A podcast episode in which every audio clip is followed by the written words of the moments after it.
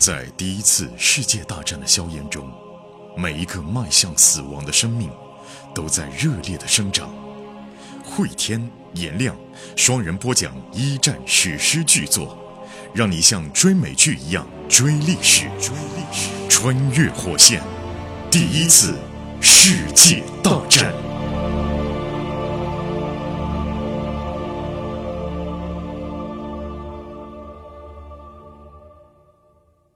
穿越火线一战，各位好，我是颜亮，我是慧天。前情回顾，时间线已经来到了一九一七年的三月份。此刻的美国社会，因为一封情报的破译，可以说是举国震动。因为呢，原来美国是打算置身欧洲战局之外的，但是英国的情报部门破译了一封德国的密电码，辗转到了美国社会之后，经过媒体的公开报道，在美国社会引起了巨大的震动。孤注一掷的德国人打算发动无限制潜艇战，对美国援助英法。法的商船实施攻击，这还不算，德国呢还打算拉拢墨西哥和日本，在美国的周边做小动作，攻击美国的本土，这样子牵制美国不进入欧洲的战局。我们先把视线呢先转向俄国社会，此刻的沙俄社会已经几乎接近崩溃的边缘。一九一七年的三月。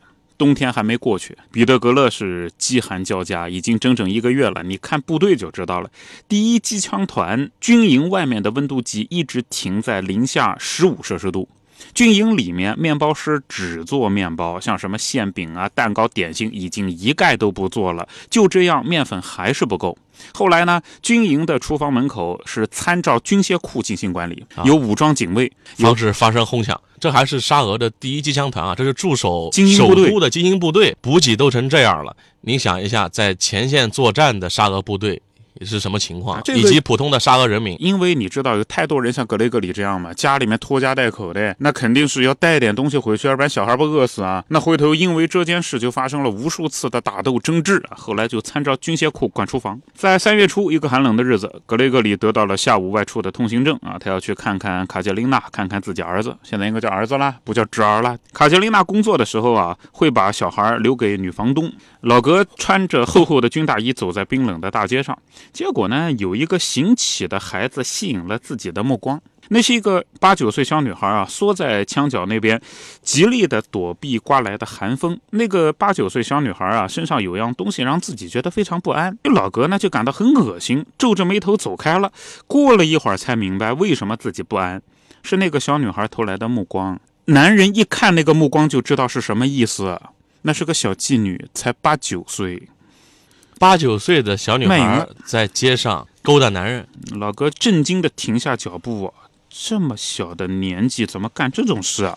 等到想回去问问吧，那小女孩已经不在那儿了。这只是沙俄社会的一角啊，一角。嗯，八九岁的女孩因为饥饿在向成年男人们卖淫，这个社会已经到了什么程度啊？对啊，老哥呢找不到小女孩，然后就心里就很乱。他说：“这小女孩的下场，那肯定好不了啊！”而且呢，老哥也知道。呃，正常男人看到这种情况会觉得恶心，但这世界上是有变态的，有恋童癖，有变态的。看到个九岁的女孩模仿成年妓女勾引人那种凄婉的笑容啊，更是让自己是痛苦不已。他为自己的国家。哀哭啊！国家要完，就是感觉这社会要完了，要完了。老哥说呢，我们把自己的孩子怎么变成了妓女啊？国家的孩子如果都上街卖淫了，这国家离要亡也差不多了，也该亡了。对于这个国家，最好的结果就是亡国，最好的结果就是战败。老哥一路呢走回自己的老住处，本来心里就不好受，一进门就听见小孩在嚎啕大哭。他上楼就直奔房间啊，发现小孩一个人在屋子里面，哭的是满脸通红，五官都扭在一起。哎呀，这没人管这孩子，没人管。妈妈因为在外面还忙着生计，孩子根本就扔在家里，没人管。赶快一把把小孩薅起来，然后，哎呀，老哥心里面这个难受啊。看看房间里面呢，哎，房间倒是干净整洁啊，带着卡捷琳娜的气味。格雷格里几乎是每个星期都要回来一趟，他们也形成了某种规律了。早晨一起外出啊，然后回家做个午饭，呃，用格雷格里偶尔从军营里面偷回来的东西，老哥也偷东西，都偷，所以厨房才不够用。如果呢星期天有充足的食物，小屋里面是充满了幸福的。但现在呢，食物实在是稀缺，家里什么吃的都没有，什么都没有。小孩的哭嚎啊，变成了不满的哼唧。格雷格里呢，呃，怀抱着孩子就找房东去了。你你这个太不像话了！你答应我们来帮着管管孩子，哎，对呀，你哭成这样也不来看一看。就是啊，屋后低矮的洗衣房看到了房东，房东啊正在用绞干机去拧湿床单。这个女人五十岁了，灰白的头发用头巾扎起来。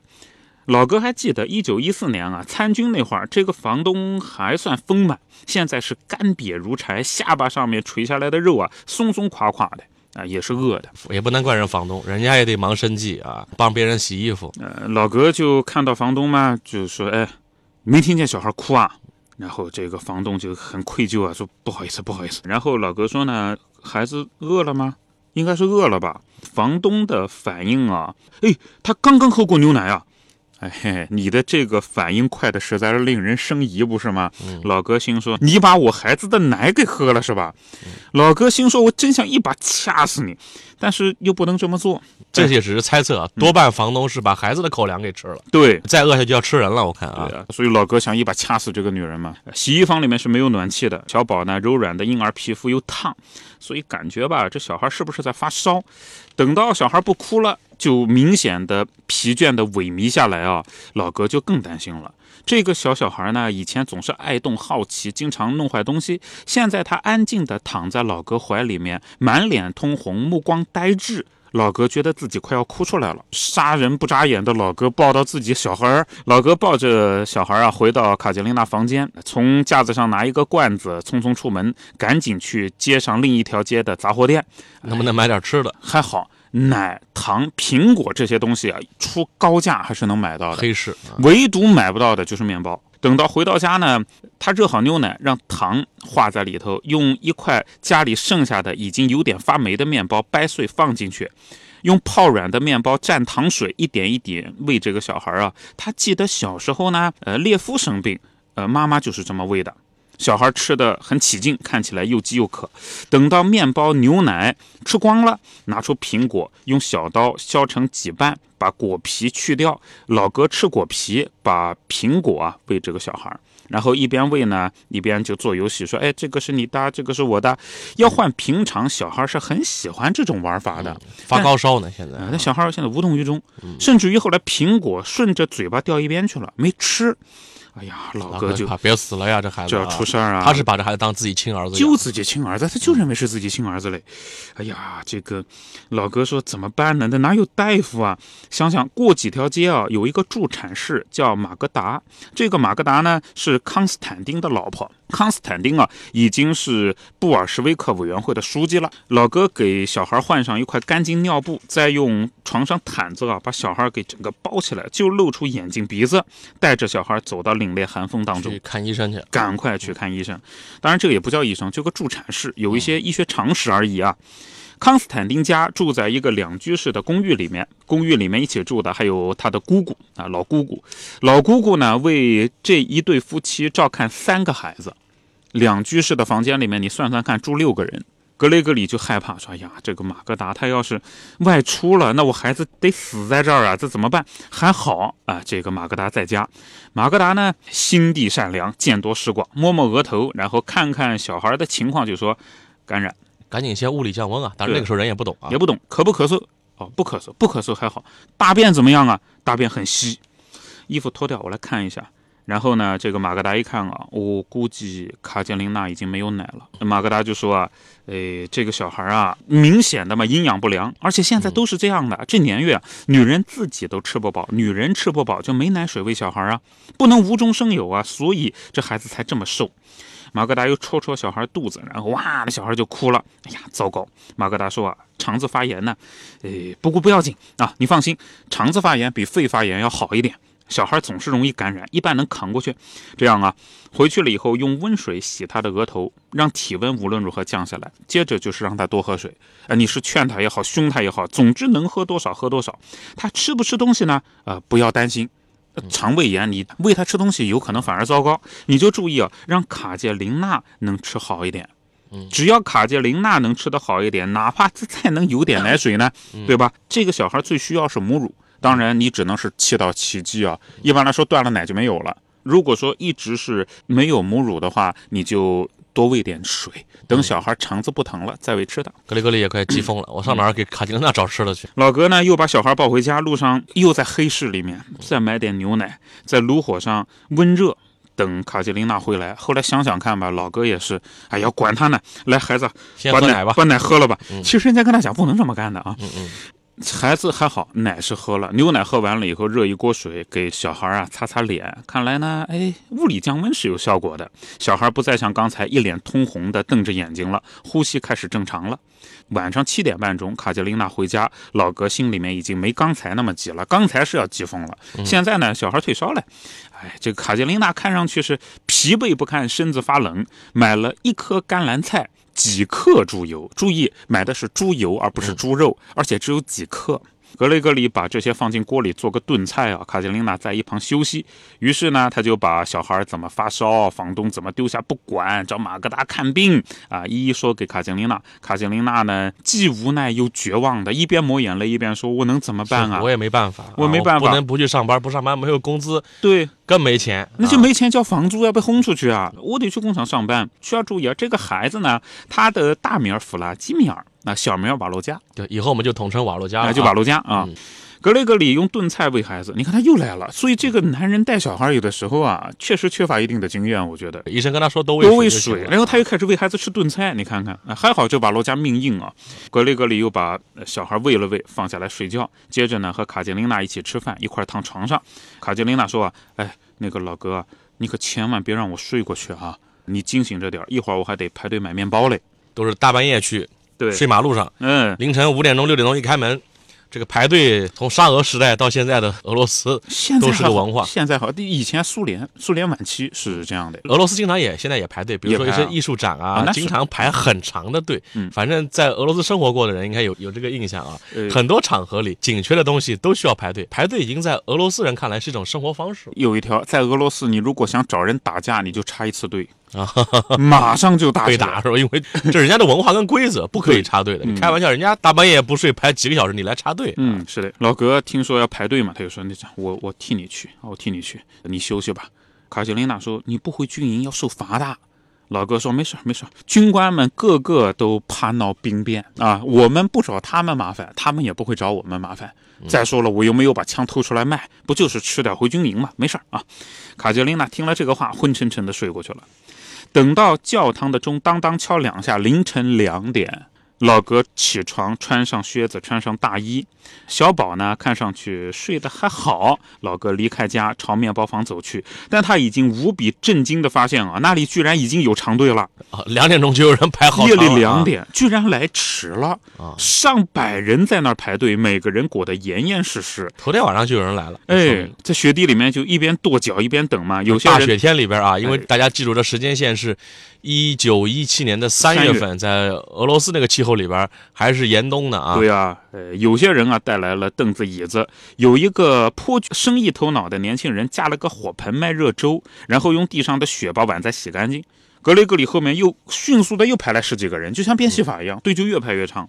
大家是一边聊天一边等，一边等一边抱怨，等着开门吗？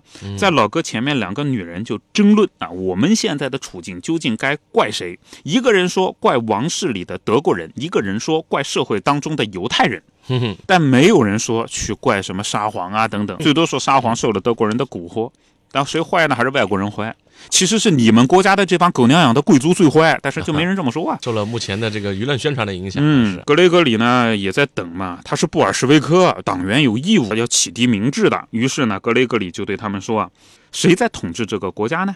如果说电车翻车了，我就问你，你们是怪这个造车子的啊，怪车子上的螺丝啊，还是怪司机？肯定怪司机喽，因为司机在掌舵。统治我们的啊，不是犹太人，不是德国人，是沙皇和贵族啊。而且你看看那些贵族们现在吃什么喝什么，嗯他们没有发愁啊，他们该办 party 该 party，该喝酒喝酒啊。对啊，有一个女人年轻一点的就说，没有沙皇的话，谁来统治我们国家哦？啊，这就是长期受奴役的人，一定得找个主子，没有主子我怎么办呢？格雷格里说，应该人民当家做主。啊，大清快要亡了啊，大清早就亡了啊。对，年纪稍大的女人说。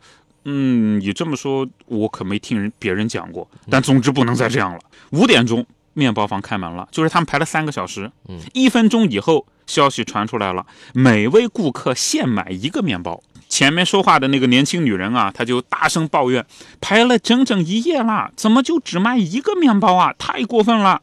又花了一个小时才挪到门口。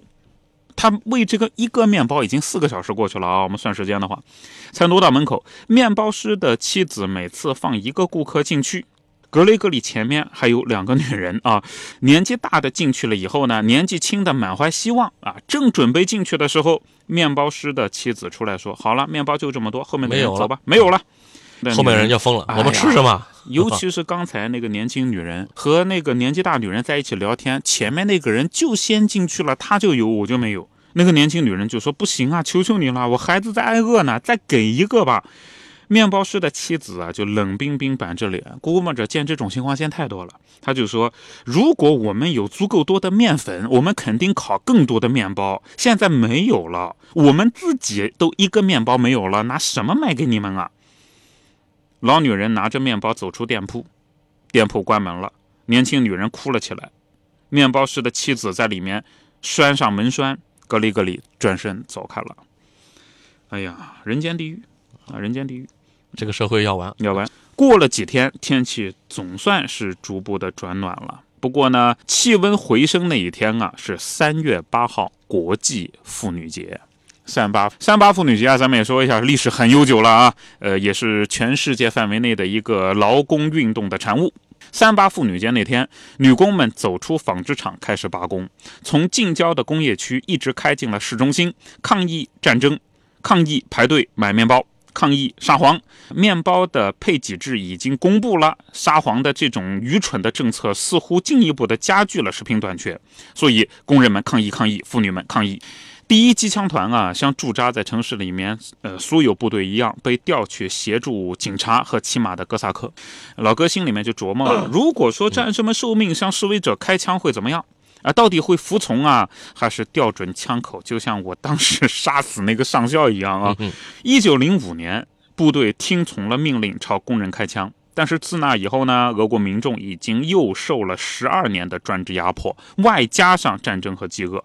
还好当天没什么麻烦，妇女的请愿是和平请愿，部队一枪未发，晚上返回了军营。可是呢，等到第二天，更多的工人参加了罢工，光女性了啊，对，沙皇呢，据说跑了。呃，没在宫里待着，跑到六百多公里以外陆军总部里面指挥，统领全市的是彼得格勒军区司令，他派兵守住每一座大桥，不让示威者进入市中心。格雷格里的部队呢，排在军营旁边，负责守卫。有一条铸造大桥啊，是连接市中心，横跨涅瓦河的。但是，呃，老格一看，军官的指令明显是违背常识，因为河水没化冻啊。你把桥有什么用啊？示威者们避开部队，消停停地从冰上走过去了。对，从冰上出溜着走到了河对岸。而老格这帮士兵呢，兴致勃勃地在一旁观望着。他们都觉得应该搞点事儿出来。士兵们也在挨饿，对也不满。这次没有任何一个政党团体组织啊，纯属是自发的。啊，格雷格里和其他的左派革命政党一样，发现啊，正在跟随工人阶级的运动。工人阶级运动已经走在前面去了。当时，这次格雷格里部队还是没有采取任何行动，但是其他地方有的地方是出事儿的。晚上返回军营的时候啊，得知警察在火车站外面袭击了抗议者，但是呢，哥萨克当时就反水了。哦，本来哥萨克是打老百姓的嘛，但是看到警察打老百姓，以前大家一起打老百姓啊，但现在哥萨克也火了，就是保护了游行队伍免受警察攻击。后来呢，哥萨克和警察有一次小规模火并，就互相打了一次，大家议论纷纷，从此以后称呼哥萨克都用同志一词。格雷格里对此事表示怀疑态度，因为之前这哥萨克表现实在是太糟糕了，自己小时候经常挨他们打呀，现在难道已经是投诚了？醒悟了，觉醒了。等到又过到了星期天上午五点钟，格雷格里就醒了。那一天呢，格雷格里他们有军事命令，因为罢工根本没有消停的迹象，从礼拜三、礼拜四就开始做，一直做到礼拜天，天天有，而且每一天比一天闹得凶。沙皇已经是要求彼得格勒卫戍司令啊制止罢工游行。而且可以采用任何有必要的武力。格雷格里头天晚上睡觉就琢磨听到的这句话啊，这个词语。任何必要武力，那就是开枪呗，那就要开枪了。那么沙俄这场革命啊，星星之火什么时候可以燎原？包括格雷戈里所在的部队，在真正遇到携手前来的抗议的民众面前，他们会是一个什么样的反应？是向百姓开枪，还是像部分哥萨克那样调转枪头，帮助民众们争取自己的权益？我们在下集当中跟各位继续来讲述。好，穿越火线一战这集就到这里。